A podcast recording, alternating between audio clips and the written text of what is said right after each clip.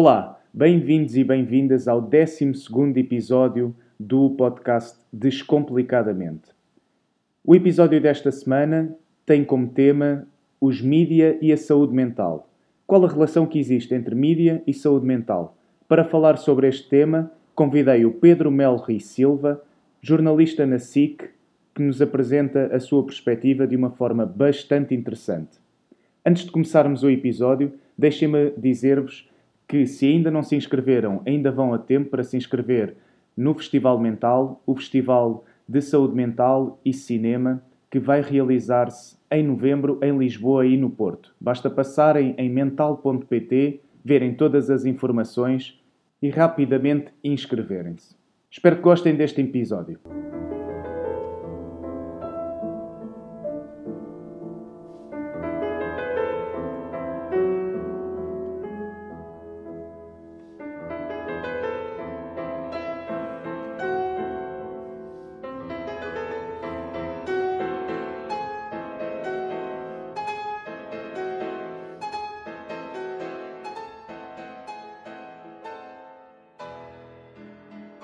Olá a todos e a todas, bem-vindos a mais um episódio do podcast Descomplicadamente, onde falamos sobre saúde mental de forma simples e descomplicada. Para este episódio, vamos ter o tema da saúde mental e dos mídia e tenho como convidado o Pedro Melri Silva, que é jornalista. Bem-vindo, Pedro. Olá, Francisco. Obrigado por teres aceito este convite. Obrigado eu, que é sempre uma boa oportunidade de sair um bocadinho da caixa e falar sobre, sobre coisas que a todos vos dizem respeito, não é? A saúde mental eu acho que está cada vez mais na ordem do dia. Sim, é verdade. Eh, é um tema um, que tem sido cada vez mais badalado, que, que, as pessoas estão cada vez mais atentas e ainda bem, e, e, a verdade é que também tem aparecido cada vez mais nos mídias e por essa razão uh, foi um dos temas que, que eu me lembrei de, de falar aqui no podcast depois comecei a ver um, quem é que eu poderia desafiar. Eu já te contei mais ou menos como é que este processo acontece, mas também para, para quem eu perceba, um, comecei a ver e lembrei-me que tu tinhas enverdado uh, na área do, do jornalismo um, e então depois decidi desafiar-te. Mas tu não começaste por, por jornalismo, pois não? Não, eu uh, comecei por estudar Direito, foi, foi a área em que me licenciei Uh, e depois acabei por eh, perceber que não era aquilo que eu queria fazer, sobretudo a advocacia. Despedi-me do escritório e fui para uma pós-graduação, onde acabei por passar por várias redações e dessas acabei por ficar na SIC, onde me mantenho até hoje. Maravilha, maravilha. E relativamente à, à área da, da, saúde mental e do, uhum. dos mídias, quando, quando recebeste este convite, qual é que foi assim a primeira, primeira coisa que, que pensaste? Em relação à saúde mental, a primeira coisa que eu penso quando falo em saúde mental, ou quando falamos hoje em dia, tendo em conta que estamos num país cada vez mais desenvolvido uh, e numa altura em que se fala tanto sobre o investimento ou, no, ou o desinvestimento que existe no Serviço Nacional de Saúde, vem-me logo à cabeça as demências, não é? Sim, sim, sem dúvida, sem dúvida. Uh, Portugal deve ser dos países que deveria apostar mais na área da, da demência uh, e não só a título privado. Aconteceu agora, eu li há pouco tempo que uh, vai existir um, um, uma entidade privada que vai abrir alguns centros para trabalhar a área das demências uh, uhum. e é um investimento de milhões, perdão, mas mas a título público também deveria de, de existir esse, esse investimento. Uh, Aliás, estamos a falar de Portugal, que é um dos países com a, a mais quer dizer, a quantidade de pessoas que sofrem de demência por cada mil habitantes, de acordo com um estudo recente realizado no ano passado, uh, diz que 20 em cada mil habitantes em Portugal sofrem de, de demências. É um valor que está acima da média registrada pela, pela OCDE, que anda ali pelos 15 casos por mil habitantes. Uh, isto tem relação ou não com o aumento da esperança de vida? Eu penso que sim, não é? Um, o que é certo é que estamos aqui a falar de Parkinson, estamos a falar de, de um, Alzheimer, mas depois há outro tipo de demências também próprios, não é? Relacionados também com a arteriosclerose, etc. Sim, sim, sim, sim, sim, sem dúvida. Portanto, os esquecimentos, as, Uh, estamos aqui a falar de várias coisas, não é? A perda de autonomia num, num país que, em que tens uh, pouco, uma rede pública pouco abrangente de cuidados paliativos, fala-se imenso nos cuidados paliativos, as pessoas pensam que é só para cancro e coisas terminais, não é só para isso. Uh, e também um, na questão dos lares, não é? Os lares que nem todos são fiscalizados da melhor maneira. Uh, por outro lado, um, é, em Portugal ainda não existe bem o estatuto do cuidador, que pode ser um familiar, não é? Portanto, as, esta realidade existe. Eu estou a falar do contexto dos, dos doentes, não é? Isto é uma doença mental, mas também depois, o, o cerco que se monta à volta, não é? A infraestrutura toda familiar que, que, que é obrigada a adaptar-se àquela realidade. Eu acho que não há muitos apoios em Portugal.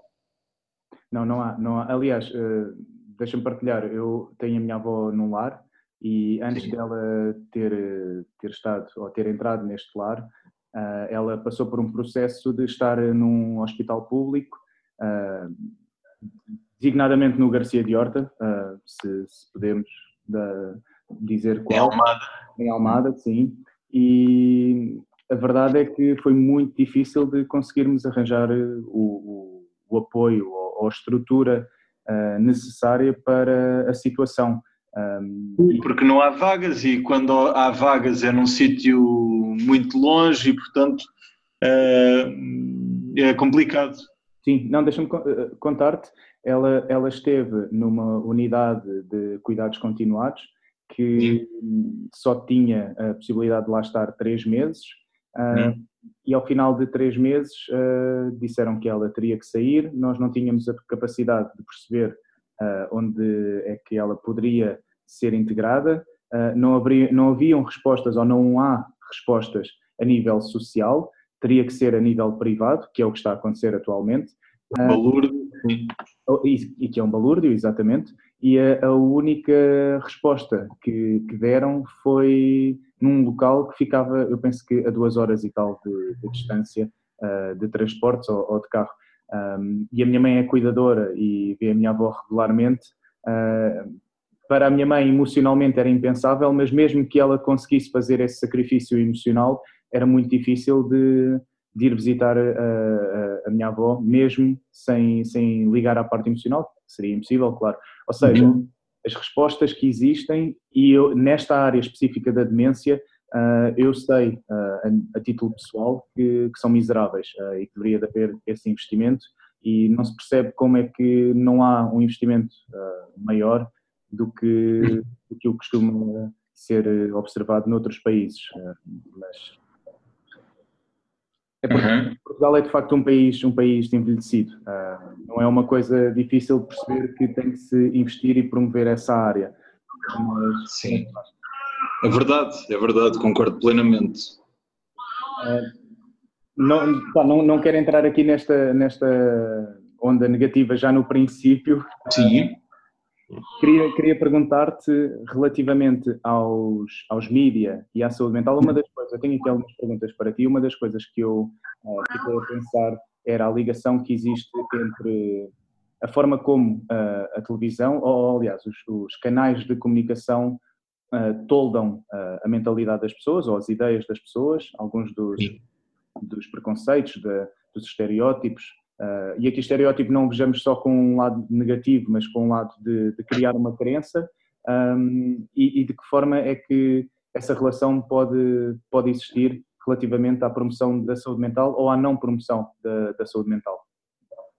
Eu acho que uh, a televisão, e em particular uh, eu posso falar, a televisão em Portugal, não é? Estou a falar dos generalistas, não me vou debruçar também posso debruçar sobre o cabo porque existem formatos nacionais sobre esse assunto.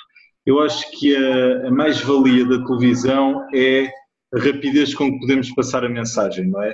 Eu acho que a nossa missão enquanto jornalistas, estou a falar da informação, mas também há o infotainment e o entretenimento, é de facto esclarecer as pessoas ou chamar a atenção para temas que ou uh, carecem de soluções e, e, é preciso chegar à televisão para, para pedir essas respostas, ou por, por outro lado, sensibilizar as pessoas para serviços que já existem, uh, cuidados que podam, possam procurar e até prevenção que possam fazer, rastreios, etc.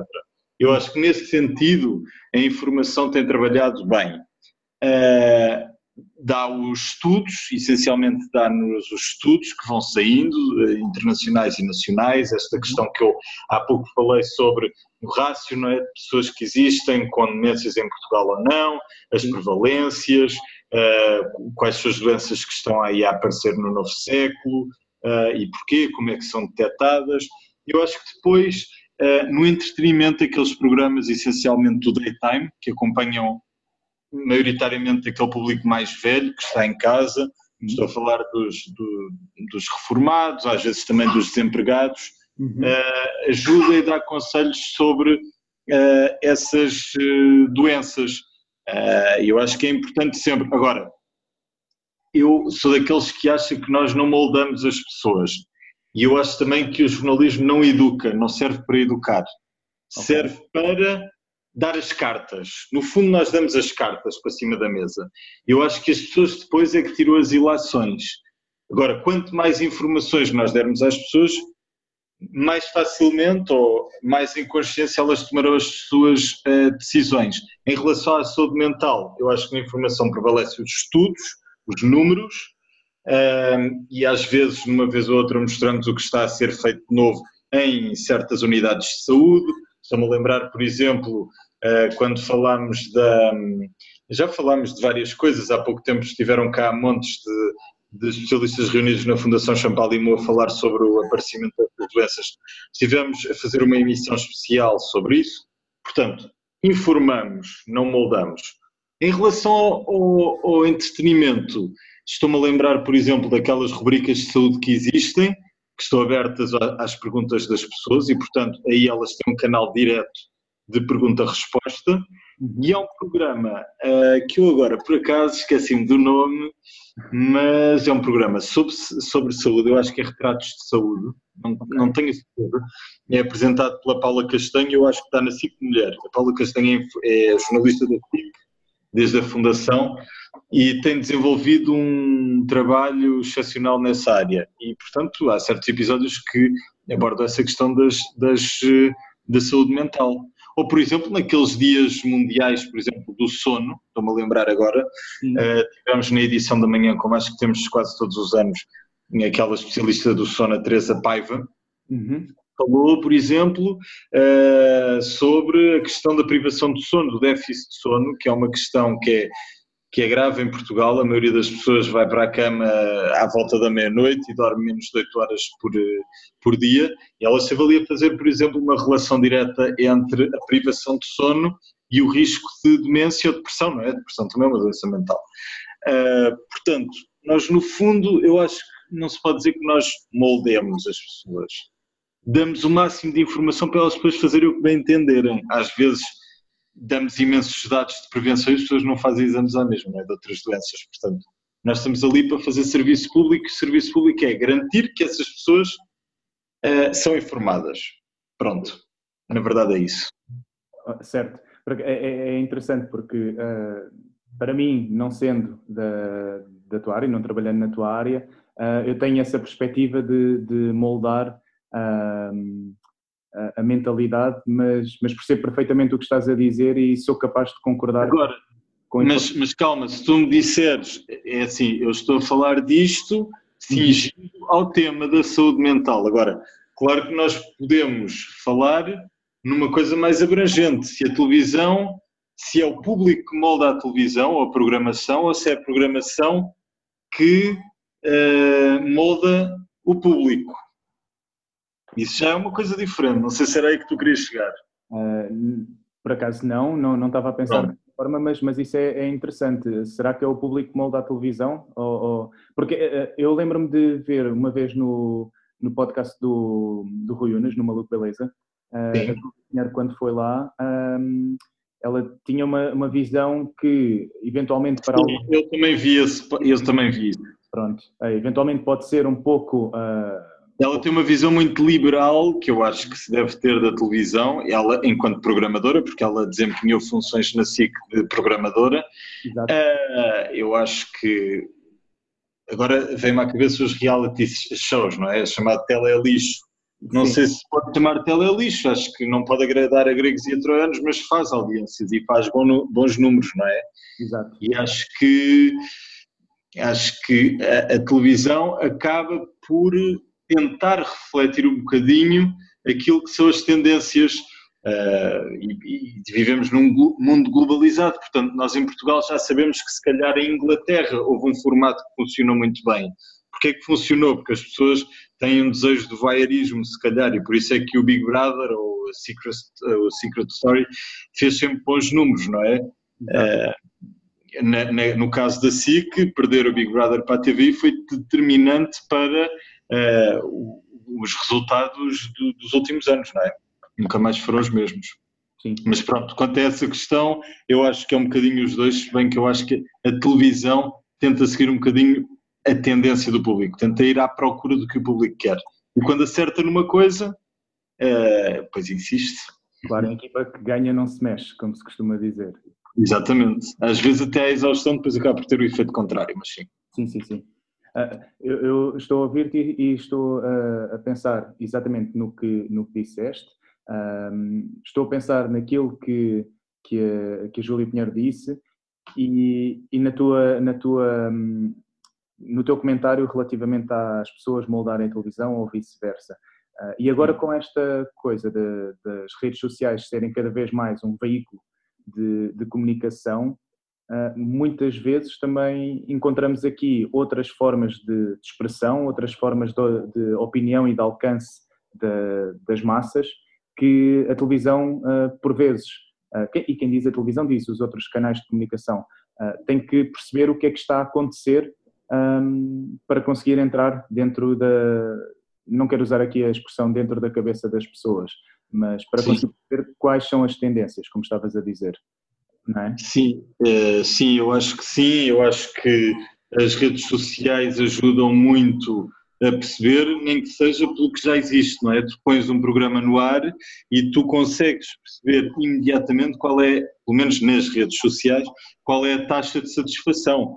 É, as pessoas eh, vão comentar, fazem comentários muitas vezes negativos, aliás, na nossa área no jornalismo, eu trabalhei tanto em televisão como na rádio como na imprensa e às vezes as, eh, as caixas de comentários do, dos artigos de jornal online são autênticos caixotes do lixo, porque são muito desconstrutivos.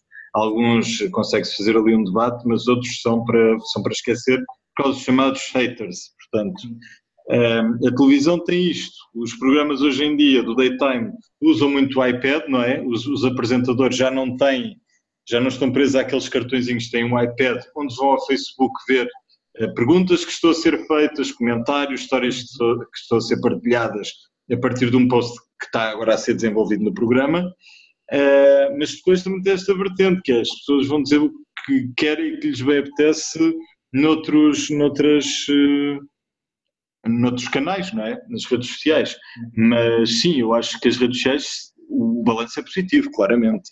Eu acho que dá para, dá para ter uma ideia exatamente se está a correr bem, se não está a correr bem, se houve alguma coisa que incomodou as pessoas ou não, se cria uma dúvida, eu acho que sim. E principalmente para os programas que estão horas em direto e que se fazem de testemunhos, eu acho que é muito importante porque há histórias que são partilhadas importantíssimas ali nas redes sociais. E perguntas. Sim, sem dúvida. Uh, por é, é, curioso porque uh, uma das coisas que eu tenho sentido, e não só sentido, observado na verdade, uh, no, no, no, podcast, é o facto de as pessoas coibirem-se um pouco a fazer algumas perguntas a título público. Isto é, e tu, tu conheces-me, tu, tu, sabes. Mas em relação a este, a este espaço que tu tens? É, ao descomplicadamente. Tu conheces-me, sabes que eu não sou conhecido. Uh, o, o, projeto é uma coisa que começou há muito pouco tempo, como é óbvio, portanto o alcance também é muito diminuto, muito pequenino, mas eu recebo uh, muitas vezes perguntas por e-mail ou que me chegam uh, por mensagem no, no Instagram ou então no, no Facebook do, do Descomplicadamente, em vez das pessoas. Eu, eu, o que eu costumo fazer é, quando tenho a oportunidade, dou algum tempo de antecedência uh, ao episódio e, e, digo às pessoas para comentarem com alguma coisa. Sim. Uh, e, por exemplo, um, um, um caso, uh, aliás, são dois episódios que, que comprovei isso, é o, foram os episódios do, do suicídio uh, e o da, das crianças. Houve muita gente a fazer eh, perguntas, uh, mas a fazerem perguntas de forma privada. Um, uhum.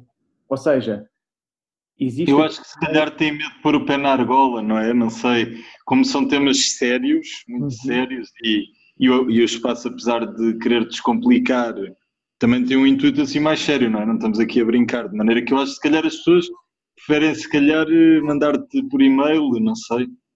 É com medo de estar a cometer alguma asneira ou quererem ser precisas demais, não sei.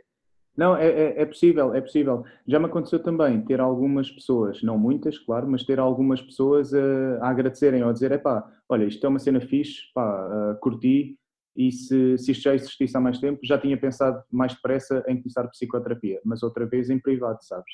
Uh, uhum. Como foi em privado? Eu, por acaso, uh, houve um e-mail uh, que eu partilhei, o print screen do, do, mesmo, e como foi em privado, eu até anonimizei o, o e-mail.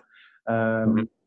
mas, mas é curioso, porque as pessoas não, não têm uma, uma capacidade de ou, ou, não se permitem, se calhar, uh, a fazer esse, esse comentário de forma pública, isto fazendo agora aqui a ponte com o que tu estavas a dizer de, das caixas de comentários serem caixas de lixo. Uh, parece que é mais fácil as pessoas. Estou a generalizar, não é? Mas sim. Sim, sim, sim, claro. Mas, mas eu, eu, eu concordo com o que tu dizes. A, a maioria de, das caixas de comentários não, não se aprende muito. Aliás, até há uma, uma amiga minha, e posso dizer colega tua, não sei se conhece a Cátia Domingos, que tem um programa no canal Q, que é o One Woman Show, em que ela faz uma rúbrica uh, de humor com, com, os comentários de algumas notícias uh, de canais, uh, tantos Ah, sim, sim, sei, sei. Pronto. Um, portanto, eu sei que, que, existe essa maioria de, de, comentários mais negativos ou mais de ódio. Um, isso é, é uma coisa que que eventualmente os mídias não sei se estavam preparados, será que estavam? Eu acho que ninguém estava preparado, não é? Porque eu acho que mesmo uh, os, uh, os meios de comunicação não estavam preparados sequer para o aparecimento da internet. Tanto que é que isto uh, deitou por terra, eu acho, grande parte da rentabilidade do negócio dos média, o online. Por outro lado, o aparecimento das redes sociais tem uma coisa que é excesso de comunicação. Não, eu não estou a falar só do que, do que as pessoas uh, dizem nas redes sociais, mas também uh, do que as pessoas veem. E nas redes sociais circula muita, muitas não notícias, muitas fake news. Sim. Eu acho que é um problema acrescido para os média, que é afirmarem-se também neste novo público, filtrarem o excesso de comunicação e quer dizer, ressalvar o que é de facto informação, porque nem toda a comunicação é informação, eh, e portanto, eh, sim, é um bocado uma caldeirada, acho que nem nós, médias, estávamos preparados, porque isto lançou muitos desafios, não é? Por um lado, podemos ter vídeos captados por um amador a não sei quantos quilómetros de distância pelas redes sociais nos faz chegar um vídeo de um furacão que nós não conseguimos lá chegar, Uhum. Mas por outro lado também tem esse efeito perverso que é, há muita coisa que circula nas redes sociais que não é verdade e que é confundida com notícia e não é. Sim, sim, sim, sim, sim. Uh, e vocês devem ter um trabalho grande a conseguir. Uh... Às vezes, às vezes, e eu não devia dizer isto, mas isto às vezes acontece. Uh, às vezes somos apanhados pela armadilha também. isto nunca me aconteceu mas já, já vi acontecer, quero dizer, um bocadinho em, em todo lado. Uh, é muito difícil às vezes filtrar um vídeo que nós achamos que está inserido numa tragédia e afinal é um vídeo que é de outra coisa qualquer.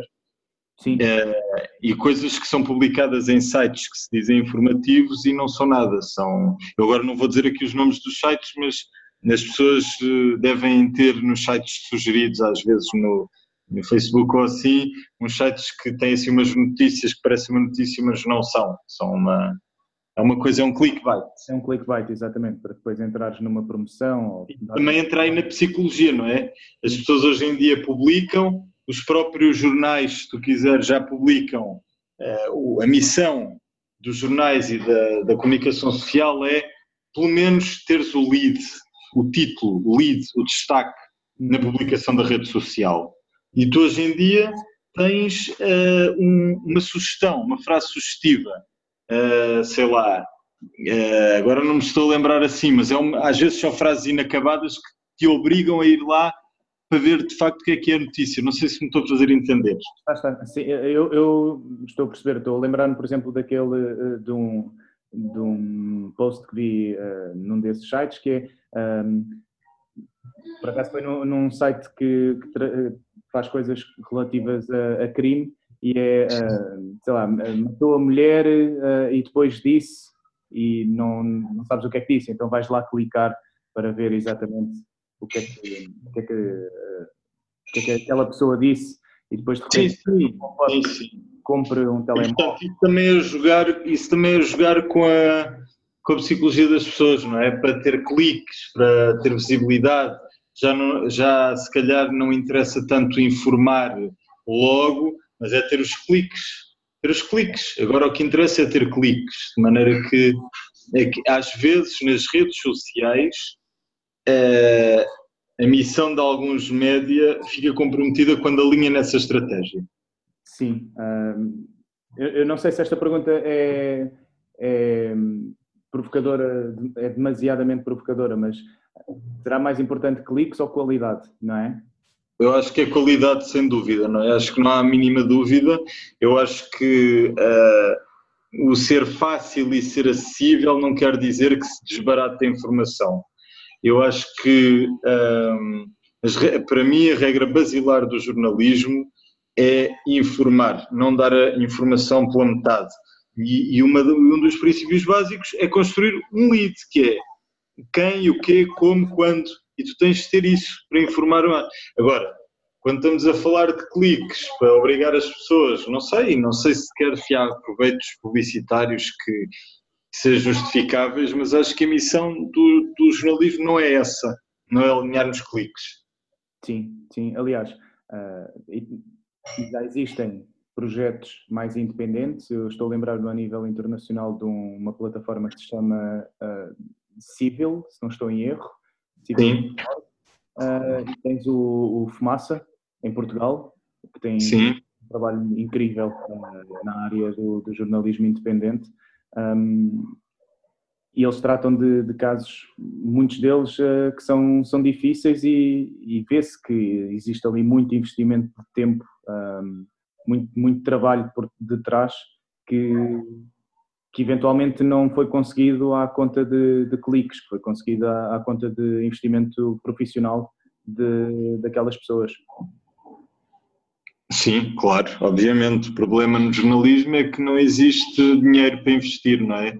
Exato. E, portanto, as redações estão cada vez mais magras, cada vez mais inexperientes, vão-se perdendo, uh, vai-se perdendo a velha guarda, há uma predominância de estagiários, é claro que toda a gente tem o direito de começar, mas quando essa balança se desequilibra alguns no tempo, eu acho que é preocupante. Sim, sim, sim. Portanto, eh, necessariamente as coisas eh, vão chegar com menos profundidade às pessoas e na questão da saúde mental eu acho que isso é, é muito importante contextualizar, perceber o que é que já foi feito uh, para trás, que trabalhos é que já foram feitos, que estudos é que já foram feitos para conseguir contextualizar.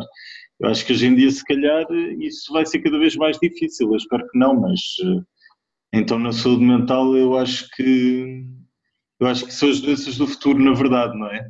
Sim, é. Com horários cada vez mais prolongados, não é? Uh, horários cada vez mais prolongados, sono cada vez mais condicionado e um stress cada vez maior aliado ao aumento da esperança de vida, eu acho que são desafios grandes para o futuro estes que nós temos. Sim, a Organização Mundial de Saúde uh, reporta a, a depressão e a ansiedade como as doenças que vão ter maior predominância uh, a nível mundial. Uh, uhum. Mas claro que existem aqui guidelines, existem aqui sugestões de promoção do bem-estar, mas, mas ainda é muito complicado e um dos fatores é, é exatamente o, o, que, o que eu uh, tento uh, no podcast, que é descomplicar o, o estigma. E, e, pegando aqui no, no, no estigma, existem hum. eventualmente alguns temas, uh, não sei, agora estou, estou a falar alto, pode ser que esteja errado, mas existem aqui alguns temas que hum, eventualmente para alguém que trabalha na, na, tua área possam ser mais difíceis de, de falar sobre. Uh, como, como, é que, como é que é feito esse, esse trabalho? Como é, como é... Vou-te dizer, estavas a falar há bocado sobre o suicídio, não é? Tiveste um episódio sobre o suicídio. Sim. É mais ou menos um, um acordo implícito que nós temos entre nós, os meios de comunicação, não dar notícias sobre suicídios. A não ser, claro, uma, uma celebridade que se matou ou qualquer coisa, mas geralmente nós não damos estudos sobre suicídio ou falamos sobre assim suicídio corriqueiramente porque há um efeito sistémico e portanto imagina que tens um tipo que se atira da ponte Uh, e depois vais falar com os vizinhos, não é? Contas a história, para contar a história daquele que, daquela pessoa que se matou. Os vizinhos vão dizer-te que ele estava deprimido, que ele tinha perdido o emprego há pouco tempo. Estou aqui a construir uma história, não é? Claro. Ou que se tinha divorciado, ou tinha perdido um filho. Nós, na verdade, podíamos contar aquela história. Ela não é mentira, mas ela acarreta um risco de contágio muito grande e, portanto, essas histórias nós não damos. Estou aqui a dar, por exemplo, a questão do suicídio é uma questão que é muito peculiar no, jornal, no jornalismo. Exatamente. Um, em relação às, às, à saúde mental, um, eu acho que há, eu acho que, quer dizer, nós tentamos sempre contar a história do particular para o geral, não é? Portanto, às vezes vamos a lares, falamos com pessoas, estou a falar dos mais velhos, mas também posso falar de, de, de, pessoas com problemas eh, mentais mais novas, não é? Fruto de deficiências ou... E, portanto, tentamos sempre proteger essas pessoas, nós não as expomos. Exato. Portanto, tentamos sempre tratar desse, desses temas com algum cuidado, salvaguardando as pessoas, desfocando a imagem, pô-las em contraluz, distorcendo, se for preciso, a, a, a voz, mas uh, isso, é, isso é noutros casos mais, mais esquisitos, mas normalmente não expomos as pessoas. Uh, tem de ser uma coisa muito elegante, não é? Muito tenue. Tens de, tens de explicar o que é, tens de ir perceber como é que vivem estas pessoas, que problemas é que elas têm. Uhum. Tem para isso haver uma sobreexposição, não é? Uh, fragilizá-las aos olhos da sociedade. Uhum. Uhum. E fazemos isto com várias, com, estou a falar de pessoas com problemas mentais jovens, não é? Deficiências, mas também dos mais velhos. Temos um grande cuidado a retratar a vida e os casos dessas pessoas. A SIC, pelo menos, tem esse cuidado, tem muito cuidado.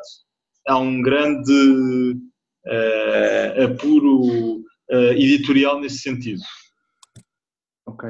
É porque, por vezes, o que acontece é, é haver uh, essa exposição gratuita e, e Exatamente.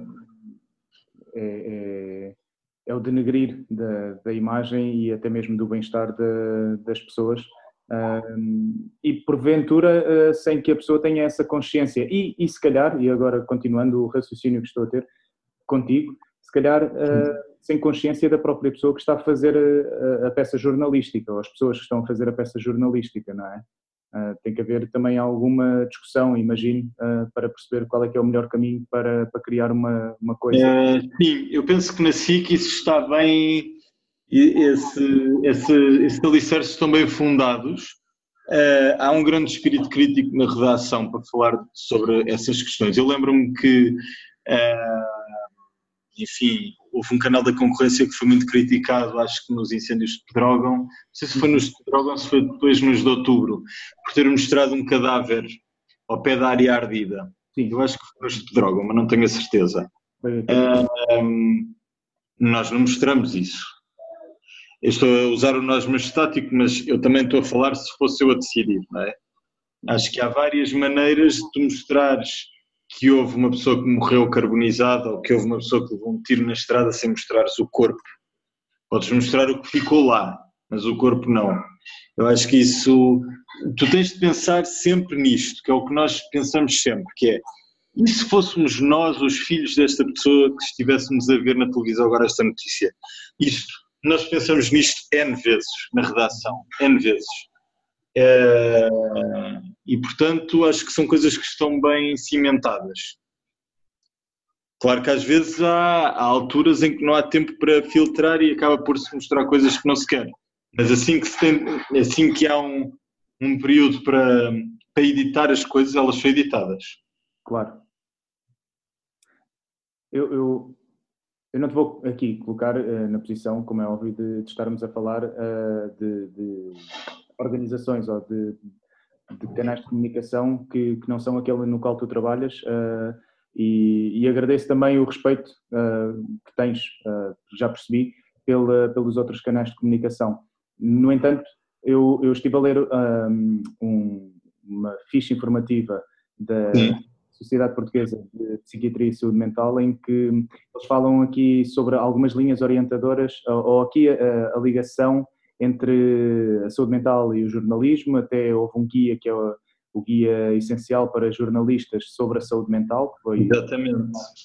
pela, pela SPP um, SM. Um, e, e, neste guia eles falam sobre uh, aqui alguns termos que normalmente a sociedade uh, utiliza quando, por exemplo, vemos alguém que, que comete ou, ou, que tem um comportamento que é menos normativo, digamos assim, uh, essa pessoa é vista como, como uma pessoa louca, não é? Uh, isso acontece muito, por exemplo, no, nos casos de, de, de crime, uh, em que depois tens, tens aqueles os tais comentários ou, ou até mesmo tens, tens a capacidade da sociedade de não conseguir ver para além de Uh, isso é eventualmente um desafio muito grande que, que, vocês têm em não passar ou em não preconizar esse, esse estereótipo. Não, exatamente, ou seja, nós, nós isso é o que define uh, sensacionalismo e rigor, não é? Eu acho que tu quando dás, e, estou-me aqui a lembrar daquelas mães que levaram sei lá, tentaram afogar ou atiraram-se para o rio com os filhos. Há dois casos flagrantes, um ali ao pé de Oeiras, não é? Sim. Uma mãe que se atirou ao mar eh, com os dois filhos, se não me engano eram dois. Eu uhum. acho que, não sei se eles se salvaram, se morreram, eu acho que morreram. E também daquela mãe que atirou, se atirou com o filho para o rio um, Cávado, acho eu que era assim. Uh, estamos a falar de, de de pessoas extremamente perturbadas, com depressões, que estavam sinalizadas, algumas delas.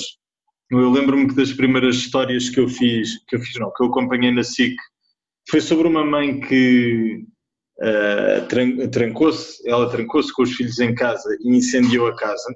Uhum. Houve uma também que acho que envenenou os filhos dentro de um carro. Foi assim, estamos a falar tudo nos últimos 10 anos, casos que foram aparecendo. Uhum. E o que se demonstra é que eram eh, pessoas perturbadas, algumas delas já sinalizadas pelas entidades competentes, e que nada foi feito. Tu, quando dás estas histórias, tens sempre de ter cuidado, por um lado, proteger se houve sobreviventes, não é? As crianças ou os filhos, estou aqui a falar de mães, não é? é profundamente deprimidas, e também dar um contexto, porque é que aquilo aconteceu. Não é dar a desculpa, mas tentar perceber porque é que aquilo aconteceu estas, estas pessoas são depois submetidas a perícias, a perícias médicas, até acompanhamento psiquiátrico, não é? Para perceber, no fundo, o que é que aconteceu. Também me lembro de uma, uma história de uma professora, eu acho que um, ou teve um filho ou matou o filho à nascença numa casa de banho de uma escola. Se fores pesquisar, depois has de encontrar essa notícia. Okay. Foi nos últimos 10 anos que aconteceram estas coisas. Uhum. Uh, portanto, são claramente pessoas que têm desvios psiquiátricos, não é? Uh, não deixamos de dar as histórias, uh, não tiramos conclusões precipitadas antes desse, desse, dessas perícias e dos julgamentos estarem em, em curso, mas tentamos, uh, tanto quanto possível, socorrer-nos dos termos, e por isso é que esse guia é tão importante, esse como outros que, as, que felizmente as associações têm disponibilizado, não só essa, mas outras, uhum. esses guias com as terminologias, com os significados, são muito importantes para nós. Temos de ser rigorosos por um lado e passar a mensagem, mas por outro, nos permite às vezes um, uh, eh, simplificar o que estamos a dizer. Uh, às vezes, grandes chavões e, e palavrões não dizem nada às pessoas, não é? E nós muitas vezes tentamos dar a volta às palavras, simplificá-las, arranjar sinónimos. Noutros casos, não. E por isso é que são tão importantes esses guias uhum. sobre a saúde mental e outros, outros temas. Sem dúvida. Uh, estavas a, a, falar sobre simplificar. Eu, eu lembro-me aqui de uma coisa que vai parar a uma pergunta um, que tenho aqui pensada para te fazer, mas, mas antes disso, pegar no, no que disseste de simplificar. Um, como é que, como é, que é uh, o desafio de, de teres alguém, uh, porventura pode ser especialista na área da saúde mental, uh, não sei se já tiveste ou não, ou, ou, se já acompanhaste quem, quem tenha estado, e a pessoa não consegue uh, descomplicar não consegue simplificar, porque isso, na verdade, também acontece muito um, e, e, as pessoas, por vezes, não percebem tão facilmente porque, porque existe claro. um programa técnico muito forte. Eu lembro-me. Uh, eu, eu fiz o, o meu estágio uh, académico na, na, medicina legal e acompanhei o uh, Agulhas uh, que é a perita lá no, no, Instituto de Medicina Legal, numa audiência de, de, tribunal e havia algumas situações em que eu percebia claramente que uh, ela estava a descomplicar um tema, estava a simplificar o tema porque aquelas pessoas são da área do direito, não são da área da, da psicologia e também a minha orientadora, a Alexandra Anciães, ela, ela dava um grande ênfase nesta coisa de, de conseguirmos explicar como deve de ser os termos que estamos a utilizar, porque senão. Claro, porque não estamos num congresso de médicos. Eu acho que aí é o sítio exato para falar sobre essas coisas que ninguém percebe. Exato. Nós, na, na, comunicação social, temos de falar com um público dos 4 aos 94 anos, digamos assim, para abranger todas as idades. Portanto, um, eu lembro-me quando comecei, os diretores uh, com quem eu fui trabalhando disseram-me sempre a mesma coisa, sobretudo na SIC. Tu, quando contas uma história, no fundo nós contamos histórias, não é? Tu tens de uh, pensar como se estivesses ao telefone com a tua vizinha, ou a contar o que tu viste que aconteceu ao, ao teu pai. Portanto, às vezes nós complicamos demasiado, queremos fazer um poema, uh, queremos fazer da nossa peça televisiva ou do nosso artigo de jornal um poema, uh, e depois as pessoas não percebem nada.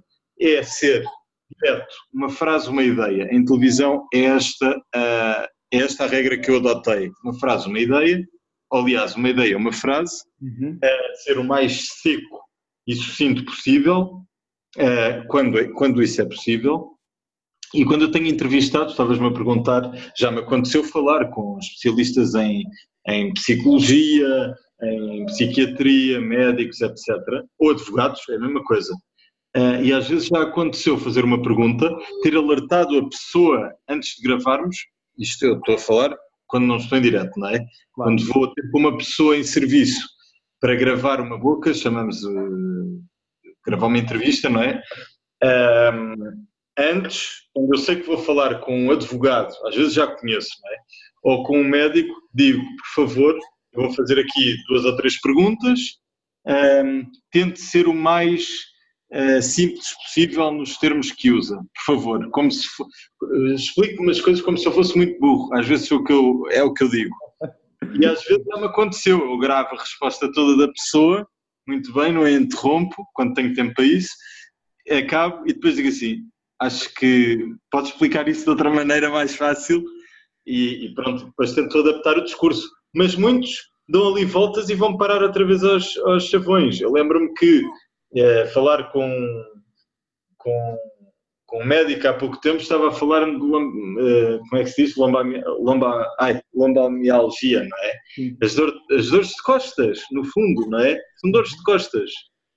Uh, e portanto acho que sim, eu acho que isto do guia dos termos e dos especialistas adaptarem os termos ao comum dos mortais, eu acho que é essencial para as pessoas perceberem, na verdade, uh, o, que, o, que, devem ter em conta, não é? E os problemas que têm.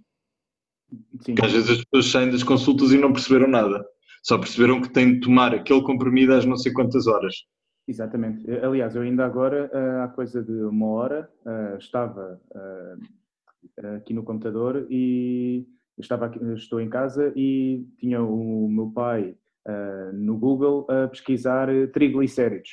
Uh, acho que eram os triglicéridos, era assim qualquer coisa. E fez análises clínicas e, e de repente eu, eu passei, vi o, vi o computador dele, eu, o que estás a fazer? E ele, ah, estou aqui a pesquisar isto para saber o que é que. Ou seja, na verdade, uh, esta coisa de, de perguntar ao médico ou o próprio médico ter a capacidade de, de explicar, bom, às vezes não é só capacidade, é o tempo também, mas mas neste caso. Sim, é assim, às vezes estamos muito com o tempo todo contado, estamos sempre a correr de um lado para o outro. Sim, sim. Eh, às vezes eles vêm ter connosco muito, muito, quer dizer, são muito simpáticos e disponibilizam-se a ir lá, a gente grava em 10 minutos uma coisa qualquer e insere numa peça. Outras vezes somos nós que temos de ir a um lado qualquer ter com eles e coisa. Mas não temos todo o tempo do mundo porque depois, quer dizer, os nossos turnos são para aí de 7 horas um, e nós depois temos um jornal e a peça tem de ficar pronto para esse jornal. Portanto, eu não faço cerimónias com os meus entrevistados. Eu, quando acho que não percebi nada, uh, então ninguém vai perceber. Eu não estou a dizer que eu, ou seja, uh, eu não me estou a colocar acima das outras pessoas, pelo contrário, estou-me a colocar abaixo das outras pessoas. Claro. Eu vejo sempre isto por defeito. Se eu não percebi, ninguém vai perceber. E às vezes, se eu percebi, não quer dizer que toda a gente perceba. Às vezes, por exemplo, há uma coisa que para mim não é assim tão clara, é uma coisa que eu próprio escrevo, que às vezes entre vírgulas tem um significado completamente diferente, e vou pedir uma segunda opinião. E essa pessoa vai dizer que também tem uma dúvida. Portanto, quando eu sinto que há uma dúvida, que esse médico não me soube explicar a coisa como eu acho que a minha vizinha do sétimo andar, que tem 90 anos, ou o meu filho de 10 anos não ia perceber, então eu volto a fazer-lhe a pergunta e peço para trocar por miúdos. Sim, sim, sim, sim, sim, sim. sim.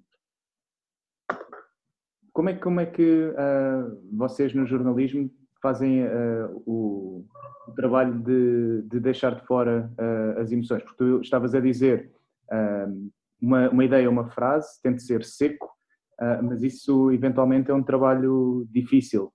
De... Eu quando digo seco, atenção, seco no sentido em, em que evito adjetivar, evito andar entre vírgulas, uhum. uh, a frase tem de estar limpa, limpa até para eu ter fogo para a ler, percebes?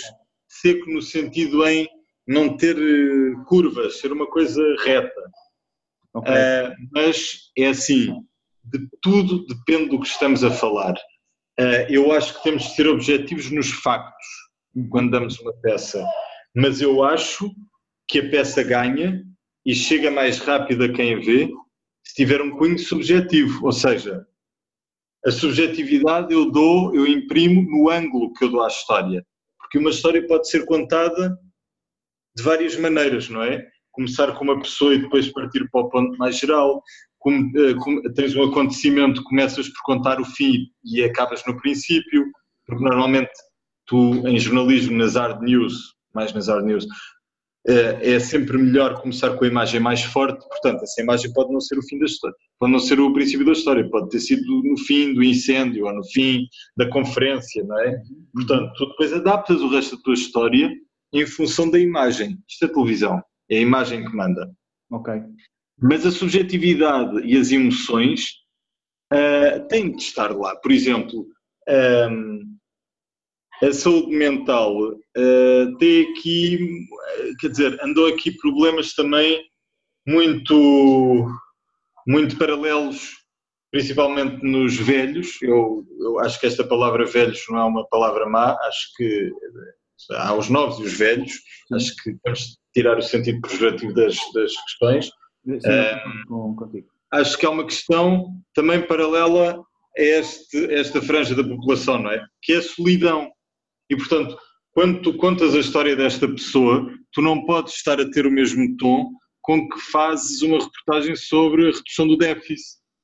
Uhum, uhum. Uh, ou não podes ir a um centro, há raríssimas, por exemplo, que, que, se falou imenso de raríssimas por péssimas razões, mas uhum. uh, tem um trabalho para trás muito bom, não é? Na área da, da saúde mental e dessa, dessa área, uhum. das doenças raras. Uh, tu não podes ir falar com essas pessoas como se estivesse a falar sobre o Web Summit, por exemplo. Eu acho que tens um tom. O tom, o tom é adaptável e o tom tu usas na maneira como lês, nas respirações que a peça tem, é nas pausas que tu dás. Uh, e, e sim, tu podes, tu podes atribuir um certo sentimento à peça pela maneira como lês, pelas pausas que tu fazes. Uh, e isso sim, é, é, torna-te sensível. Agora, se me perguntares assim, se alguma dessas questões relacionadas com a saúde mental ou outro contexto já me emocionou, houve situações em que já me comovi, mas quero dizer, não interessa nada aquilo, ou seja, eu tento não exteriorizar essas emoções. Tento é que esses trabalhos reflitam aquilo que aquela pessoa sente, não o que eu sinto. Okay. Estás a perceber? Sim, sim. Portanto, acho que sim, nós não somos máquinas. Claro. Não são máquinas e eu acho que as peças têm de ter um cunho subjetivo, ou seja, tem de ter ali um toque da pessoa. Também cada jornalista tem a sua maneira de escrever e, e falar e contar. Portanto, claro. Cada um tem o, seu tipo de discurso. Uh, mas, quer dizer, os factos estão ali, não é? Tu não podes mentir mas tu depois podes contar aquilo de uma outra maneira, dar a volta à história, um, fazer com que aquilo chegue mais ao coração das pessoas, se quiseres. Sim, sim. Uh, e isso podes fazer através das palavras.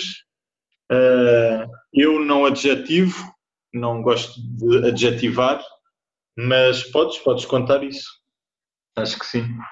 E, deixa-me provocar-te, o que é que faz a, às tuas emoções, ou, ou o que é que, que, é que o, o, o, que é que os jornalistas fazem à, às suas próprias emoções? Isto é, perdão, eu consigo imaginar, eu estive poucas vezes numa, numa redação, uh, mas consigo imaginar, e das vezes que estive vi alguma azáfama, outras menos, mas consigo imaginar que vocês se, se deparem com, com muito trabalho, uh, tenham, tenham um grande... Uh, nível de, de investimento uh, possam por vezes roçar ali o burnout ou ter muito stress porque têm que, desculpa, têm que entregar algum trabalho, um, mas depois de terem tantas histórias para contar e algumas delas onde, onde esse, esse tom é, é um, um tom que tem um impacto maior na vida das pessoas, e vocês são pessoas, como disseste bem, não são robôs, uh, como é que isso depois acontece? Uh... É assim, eu lido de perto com todos os colegas, estou-me a lembrar agora, por exemplo, estes dois últimos anos, este ano tem sido assim mais, não digo mais ligeiro, porque isso é muito pernicioso, tivemos agora os incêndios em Monchique, quer dizer, comparado com o ano passado, o ano passado foi uma catástrofe, não é? Este ano também foi uma tragédia, mas o ano passado aquilo foi uma catástrofe vezes dois, não é?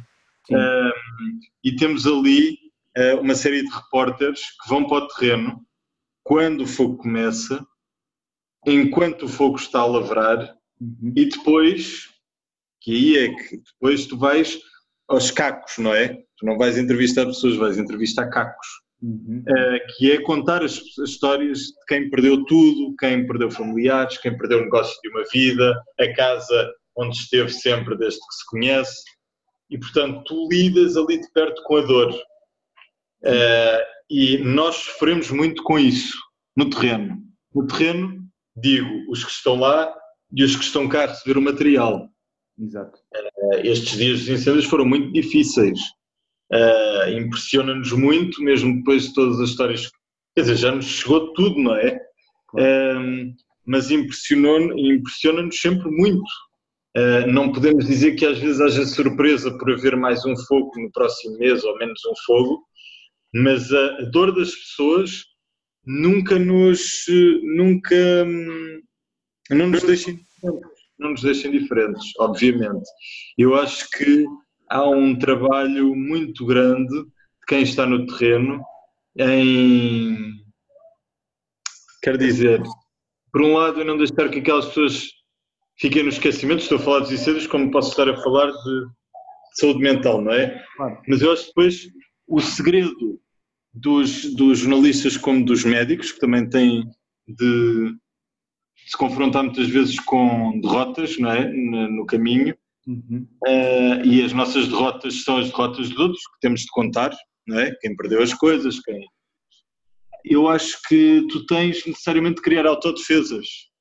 Uh, nós podemos estar mais exaustos porque trabalhamos se calhar mais dias, porque as equipas se calhar estão mais à justa, mas não acho que, não tenho conhecimento de colegas que, tenham, que se tenham ido abaixo por causa das histórias. Das histórias. Eu acho que eventualmente, de vez em quando, vão-se mais abaixo por causa do volume de trabalho, não das histórias em concreto. Ok, ok.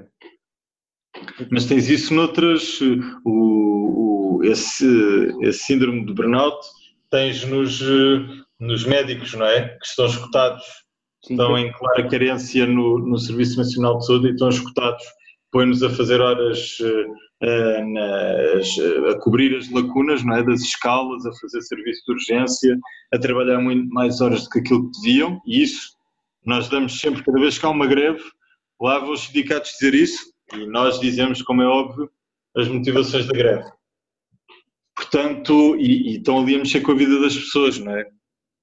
Portanto, acho que sim, isso existe e é cada vez mais, é um problema cada vez mais instalado em todas as profissões. Não, sem dúvida. O, o, o burnout, uh, eu fiz um episódio sobre, sobre esse tema e, e, depois estive a ver alguns estudos e é, uhum. uma, é uma área, aliás, é um fenómeno que acontece em, em demasiadas áreas. Uh, nem, sequer, nem sequer dá para singularizar só com uma. Começou por, por ser observada na medicina e de repente consegue-se perceber que é partilhada por, por todas as áreas onde as características de trabalho associadas às características de personalidade das pessoas. Ah, Sim, basta aí a personalidade. Eu, ah, por acaso, agora lembrei-me, falei com uma colega minha, também não vou dizer o nome, nem se ela trabalha no, no mesmo sítio que eu, imaginemos que trabalhe ou não, pode trabalhar na concorrência, e ela pôs-se a fazer várias coisas. Tinha um horário muito tramado, muito parecido com o que eu uh, tenho vindo a fazer agora. Uhum. Eu, eu, eu uh, trabalho muito cedo, faço o primeiro horário da manhã e ela, uh, além desse horário, quis, para dar ali um salto profissional, depois a fazer uma reportagem especial. Para quem não saiba, são assim reportagens que têm 15 minutos, são assim reportagens mais alargadas, não é uma grande reportagem, mas pronto, é uma reportagem mais alargada. Uhum. E, e ela começou a ficar com sintomas de esgotamento, começou por ter perturbações de sono, Uhum. Uh, e depois das perturbações de sono começou a deixar de ter apetite e depois de deixar de ter apetite apercebeu-se e eu depois também fui ler sobre isso na altura para ver se eu não corria o mesmo risco. Uh, que é a despersonalização. Ok. Que é a pessoa já nem se reconhecer. Fica apática. Uhum. não é capaz de manter uma conversa. As ideias não se relacionam a memória falha. Isso são tudo um, sintomas que ela me descreveu. Ela depois ficou de baixa e já não voltou para aquele horário. Aliás, devo dizer, muita gente que vai para horários destes, em vários segmentos, não só nos média como noutros, às vezes é obrigado, obrigado pelos médicos a deixar de fazer o horário, porque este, este horário, que é entre as 4 e as 10 da manhã, uhum. é muito é muito exigente, intenso e inevitavelmente cria-te aqui uma desregulação de sono. Não é? Mesmo que tu tenhas as 7 horas, vais dormir num período em que não é o período mais produtivo para o sono. Claro, claro. Uh, e até mesmo em termos homeostáticos, vai, vai aqui quebrar uh, claro, o, claro. o, equilíbrio uh, que tu tens, o não ver o dia ou, ou ter, ter alguma sim, lacuna de sol também. Quer dizer, ver o dia vês, porque sais de manhã, Sim, exato. Mas vais dormir a seguir. Ou vais... Assim, quem consegue, eu não consigo, por exemplo. Sim, sim, sim. Ou, por exemplo, deitar-me deitar às seis da tarde, para mim é impensável. Mas pronto, temos de estar todos atentos, não só quando passamos as mensagens, mas também ter cuidado connosco próprios e às vezes estamos a esquecer que estamos a só informar as outras pessoas, mas temos de estar atentos aos sinais. E os sinais disse que eu acho que é importante estarmos todos atentos. Sem dúvida, sem, sem nos preocuparmos se, se é uma coisa que tem a ver com, com a saúde mental, porque na verdade hum, é importante é, é, a saúde, uh, quer seja física, quer seja mental, e, e, e, quer dizer, e elas estão associadas, portanto se... Mas eu acho que o sono, se quiseres, uhum. eu acho que o sono é determinante para a sanidade mental. Sem dúvida, sem dúvida. Aliás, existia... Há pessoas que dormem menos, não é? Como o nosso presidente, que diz que dorme, não sei, 5 horas ou 4. Mas, não, mas, não, nem toda a gente tem as mesmas necessidades de sono, mas em princípio, e segundo a Teresa Paiva me disse, aquela especialista em sono, um, e porque eu falei com ela depois dela estar lá na, na edição da manhã, fui-lhe perguntar: Ah, é que eu só durmo estas horas e o que é que eu devo fazer? Ele disse: Olha, se continuar a dormir assim, vai morrer cedo. Portanto, uh, os riscos associados à, à, à privação de sono são logo imediatamente o risco de demência aumenta não sei quantos por cento. E a demência estamos a falar em Parkinson, em Alzheimer, uh, por aí. Uh, e depois outras, não é? Os cancros, as, uh, as diabetes, tudo, tudo, o risco de obesidade, etc. Doenças cardiovasculares também. Mas em relação ao sono, ela disse uma coisa, isto relacionado com a saúde mental, ela disse uma coisa que me ajudou muito depois a calcular e equilibrar o meu dia, que é uh, até há pouco tempo se tinha-se convencionado que o dia tendo 24 horas, um terço era para dormir, um terço para trabalhar e um terço para descansar. Descansar e aproveitar o tempo com a família e com os amigos. Uhum. Portanto, 8 horas para cada período. E isto claramente está tudo desequilibrado, não é? Sim, sim, sim. As pessoas, na verdade, a maior parte das pessoas que não têm sorte de ter um horário certo de entrada e saída só tem hora de entrada. Não tem hora de saída. Então, nas, nas consultoras, eu tenho amigos que não têm hora de saída. Portanto, não têm aquele tempo que precisavam para, para passar, para descansar, não é? Fora do escritório. Quando têm, estão exaustos. Sim, e o tempo para dormir também vai ficar reduzido porque depois querem compensar no serão aquilo que deviam ter tido mais cedo com as outras pessoas, não é? Sim. E portanto, isto, o sono para mim é das coisas que estão mais associadas ao risco de de ter algum tipo de distúrbio uh, psicológico, vá. Sim, aliás, para, para quem ouça o episódio, um, a forma como, como o corpo funciona relativamente ao, ao que é chamada a, a higiene do sono, ou seja, uh, tu teres uma, uma boa regulação do sono, uh, promoveres o teu sono, funciona por ciclos, são, são dois ciclos de cerca de 4 horas, em que uhum. a parte que é o cérebro que descansa e há uma segunda parte em que o corpo descansa. Tens o sono profundo, não é? O sono profundo e o sono... O leve e o sono profundo. Uh, ou aliás, o sono profundo e o sono leve. Uh, Sim. E essa também é a razão pela qual os sonhos acontecem na, na parte final. Uh, porque tu, tu, na verdade, tu estás a necessitar de descansar corpo, mas também mente ou, ou cérebro. Obviamente, isto é tudo um sistema, não é? Como se fosse um computador. Claro, claro, sem dúvida. Depois as pessoas chegam a uma certa altura, como esta minha colega, teve de fazer reset, porque de facto já não sabia, já não soube aguentar a pressão, não é? Sem dúvida. E teve que ter ali um período de descanso forçado. Que é sempre, que é sempre complicado uh, por várias razões. Uh, algumas delas é o reconhecer que que não é preciso. Sem problema.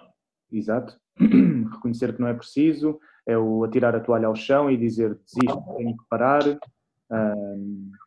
É, é, o facto de estar mesmo uh, muito cansada e então uh, nem sequer conseguir pensar numa solução ótima ou numa solução talvez nem ótima, mas pelo menos boa.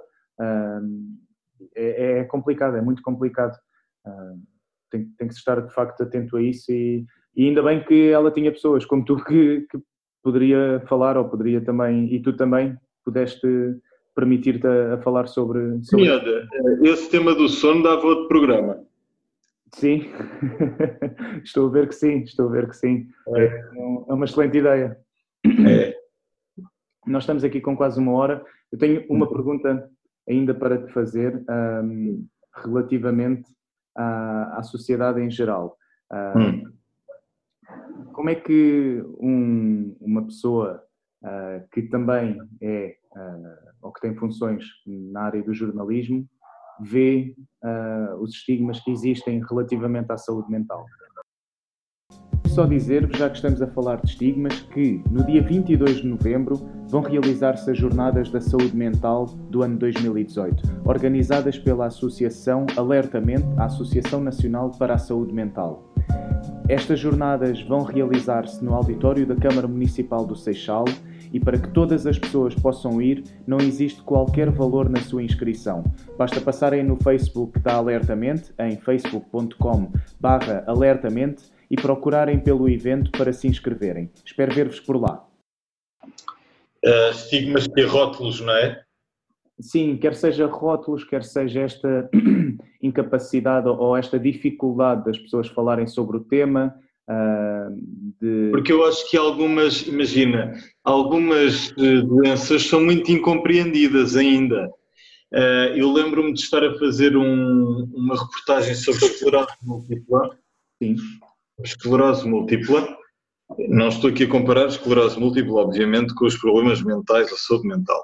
Claro. Estou a dizer que há sintomas que são comuns, não é?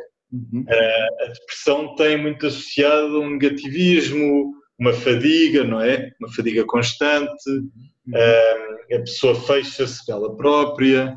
Uh, depois há vários, quer dizer, a depressão atinge de diferentes maneiras as, as pessoas, não é? Pronto. Exato. Mas eu agora vou, vou, vou responder-te a questão pelo fim da tua pergunta. Um, há doenças que eu acho que são incompreendidas pelas pessoas eu lembro-me que numa altura em que eu estava extremamente cansado, uhum. muita gente, e eu próprio às vezes, dava por mim e chamava-me queixoso. Estou-me sempre a queixar. Mas na verdade estava mesmo muito cansado. Esta minha colega que, que teve este esgotamento queixou-se exatamente da mesma coisa Uhum. Uh, muitas vezes dizia, dizia que estava com fadiga, estava cansada, e as pessoas diziam que ela era preguiçosa. Uh, a mesma coisa, quando eu tive de entrevistar, isto aponto para a esclerose múltipla, uhum. porque eu lembrei-me, porque uma das pessoas que eu entrevistei nessa, nessa reportagem que eu fiz para a Visão, aqui há uns anos, um, ehm, disse que eh, esta doença quer dizer, também tem um estigma associado porque há muita gente que se afasta e depois há outras que não compreendem porque aquela pessoa se cansa mais, porque aquela pessoa não está disposta a fazer coisas que antes estava a fazer. Uhum. Então há um certo isolamento. E na questão da depressão, quer queiramos, quer não, eu acho que as pessoas que têm a sorte de ter ótimos amigos, e os amigos, quando falo amigos, é amigos de corpo inteiro, não é? São aqueles que estão lá para os bons e maus momentos. Sim. É essa sorte. Mas há muita gente com depressão que, na altura em que mais precisa, fica isolada, porque as pessoas afastam-se, como, quem, como o diabo foge da cruz. Uh, há, há, esta coisa de que a depressão é uma, uma, uma doença tóxica. Uhum. Eu estou a falar num termo muito uh, coloquial, se, queres, se queremos assim dizer. Uh, não estou aqui preocupado com grandes termos científicos. Não, a depressão mas... é uma nuvem, não é? Sim, sim, sim, sim. Está abatida sobre uma pessoa. E muita gente olha para essa nuvem, há pessoas que estendem mão, ajudam, pois há as pessoas que querem ou não ser ajudadas, não é? Claro. Também a depressão é uma perturbação psiquiátrica, não é? Quer dizer, as pessoas também não estão uh, a encarar as coisas na proporção em que elas são, está tudo desproporcionado. Uhum. Uh, e por isso é que as pessoas ficam ali numa espécie de beco sem saída, porque não conseguem perceber que as coisas até são relativas e é um problema muito complicado. E há pessoas que se, quer dizer, fogem a sete pés hum, nesses períodos, afastam-se, afastam-se. Uh, há muita gente que diz isto, não é? Quando se está na moto de cima, uh, não falta gente à nossa volta, e depois, quando uma pessoa se vai abaixo, fica meia dúzia de pessoas, provavelmente as mais importantes. Portanto, se tu quiseres, há um estigma em relação a doenças como a depressão que uh, são encaradas como uh, patologias tóxicas, uhum. portanto as pessoas não se querem, não querem ser contagiadas com aquele com aquele baixo astral, eu estou aqui a ser muito leviano e ligeiro, mas uh, pronto. Não, é, é, isso, é isso mesmo. As pessoas não, o quê? É isso mesmo, as pessoas não querem juntar-se Uh, Pronto, exatamente. As pessoas não têm tempo, não querem, não estão para se maçar com coisas desagradáveis. Eu não estou a dizer que aquilo é desagradável, estou a entrar na cabeça dessas pessoas que têm esse estigma. Uhum. Uh, e depois tens outras, por exemplo, no caso dos, das pessoas mais velhas, que, uh, quer dizer, reformam-se, reformam-se, algumas mais novas, outras mais velhas, elas próprias. Consideram, muitas estavam desejosas para se reformar, uh, acabam por perceber que se calhar a reforma foi traiçoeira e acabam por sentir um certo. Uh, acabam por se sentir excluídas do circuito social, não é? Uhum. Acham que já não são tão úteis à sociedade. Uhum. Mas estou a pôr mais uma vez na cabeça dessas pessoas. E, portanto, acabam por ficar isoladas, porque deixam de ter aquela rotina, não é? Que as ligava ao mundo, ao mundo real, não é? é sair para trabalhar, ver notícias, etc. Um, acabam por se isolar. E acabando por se isolar, depois também acabam por ficar, com o passar do tempo e pela ordem natural das coisas, menos autónomas. Uh, umas porque caem ao fim de um tempo em depressão, outras porque acabam por ser atacadas por outras doenças do foro mental e acabam também por se ver sozinhas. Portanto, se tu quiseres, o grande estigma que existe à volta destas doenças é uh, o, a negatividade que elas, que elas passam cá para fora. As pessoas afastam-se, na verdade, destas pessoas. Muita gente afasta-se destas pessoas. Estas pessoas acabam por ficar sozinhas. Uhum. Sozinhas. Um, como, como jornalista e como nós tratamos desta questão, acho que sim, uh, quer dizer, tu vais-me dizer um, o que é que eu acharia de uma pessoa que está perturbada, deprimida e que sai para a rua e mata não sei quantas pessoas. Provavelmente o mais fácil é eu, Pedro, um, que não sou esclarecido, iliterado e que não estou a trabalhar no meio de comunicação, dizer-te que aquela pessoa é maluca, não é? Existe-me esta palavra uhum. uh, as pessoas como malucas. Sim, sim. Malucas, caducas, não é? Para, para, caducas é mais para os, para os velhotes, quando ficam esquecidos, já não, uhum. já não percebem nada e, portanto, já não vale a pena ter conversas mais profundas com eles porque eles não vão perceber nada. E há colegas, não, não é o caso dos com que eu trabalho, e estou a falar assim de uma maneira geral na comunicação social. Um, Tem-se muita tendência para infantilizar, infantilizar os mais idosos.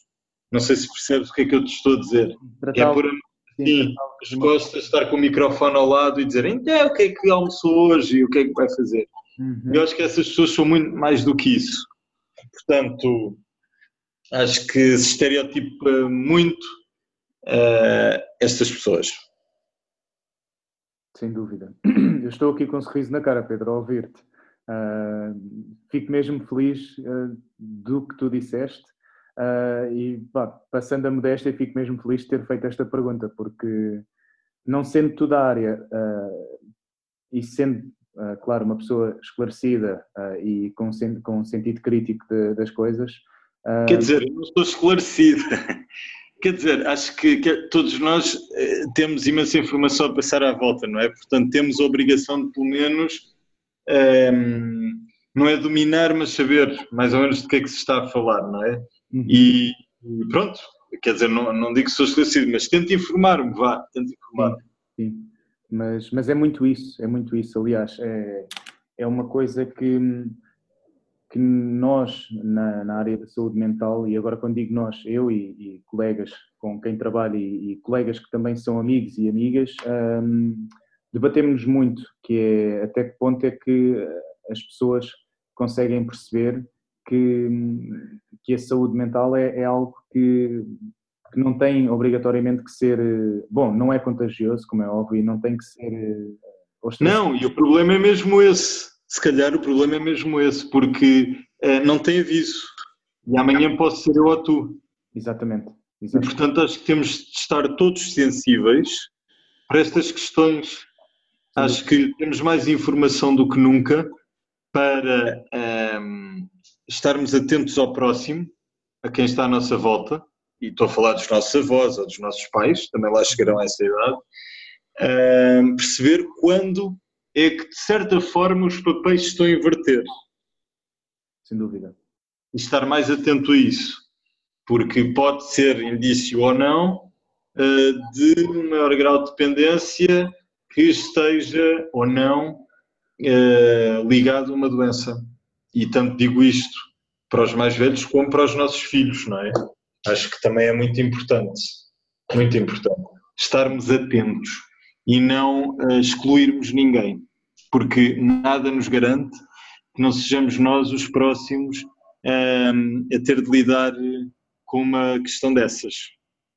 Sem dúvida. Eu agora, agora vou, lembrei-me daquele filme da. Como é que se chamava? Da que tinha Alzheimer? Alice? Sim, Alice. Sim. Com a Julianne Moore, não é? Sim, sim, sim. Pronto, estou-me a lembrar dessa, por exemplo. Está aí uma, um filme que tratou muito bem dessa questão. Esse filme é muito bom.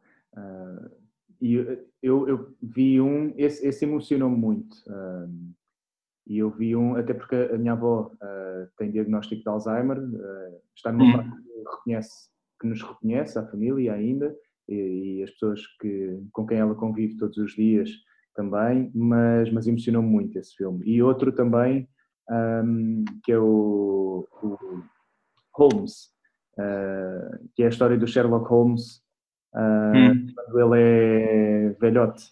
Um, Sim também é sobre, sobre demência, pá, esse filme também, também é fortíssimo. Pelo menos a mim foi, foi bastante forte. Pois há vários, de facto, há muito material agora, mesmo na ficção, que, que nos podemos eh, socorrer. Eu acho que isso é, é importantíssimo. É importantíssimo. Sim. Acho que isso tudo ajuda a sensibilizar-nos, sem dúvida. Pedro, pá, gostei mesmo de falar contigo. Ao final destes anos todos, uh, fico feliz. Fico mesmo feliz. Olha, foi por causa das redes sociais. Sim, sim, sim, sim, sim, foi mesmo, foi mesmo. Fico mesmo. É. Eu acho que é uma das vantagens, não é? Não perdermos contacto, estarmos cá uns para os outros. Sim, sim. Portanto, quando precisares, cá estarei. Agradeço-te mesmo, obrigado. Não, eu é que agradeço porque eu não conhecia o teu projeto e depois fui ver e acho que é um projeto extremamente interessante. Eu acho que, no fundo, é como estava a dizer no início, não é? Há imenso excesso de comunicação. Uh, depois a nossa função aqui nos média é filtrá-la. Eu acho que haver espaços como este, em que podemos descodificar essa informação, já tendo por base informação, uhum. uh, podemos descodificá-la e falar abertamente sobre ela, eu acho que é ótimo, porque hoje em dia, uh, se as redes sociais têm um bom quer dizer, pode, poderão ter um bom propósito é ser espaços de debate. Porque, na, na, verdade, as pessoas têm cada vez menos tempo, fora os jantares, não é? E as coisas com, com os amigos mais próximos, têm pouco tempo para, conversar a sério, para parar um bocadinho e, e, conversar sobre um tema, um tema, e não sobre o que se fez durante o dia. E eu acho que isso é sempre saudável. Eu acho que sim. Sem dúvida. Um, devemos ter uma, uma outra conversa. Uh, se não for sobre o sono, sobre, sobre outro Olha, tema. Eu estou a puxar a brasa à minha sardinha porque, porque pronto, para quem não saiba, uh, a maior parte dos dias do ano eu estou a trabalhar entre as quatro e meia da manhã e as dez, portanto tenho alguma experiência na matéria. É mesmo um tema que, que te é familiar. É, exatamente. Um, eu espero que tenham gostado deste episódio. Uh, espero que tenham ficado mais esclarecidos e esclarecidas. Se tiverem algum comentário, alguma sugestão, alguma uh, pergunta que, que queiram fazer, podem utilizar o e-mail info.descomplicadamente.org. Não se esqueçam de ver o website sobre o Festival Mental. em mental.pt, que vai realizar-se em novembro deste ano. Vai ser um festival sobre cinema, arte e informação associado à saúde mental. E podem também ver os outros episódios no SoundCloud, em soundcloud.com.br descomplicadamente, ou então nos podcasts no iTunes. Tenham uma excelente semana e até ao próximo episódio.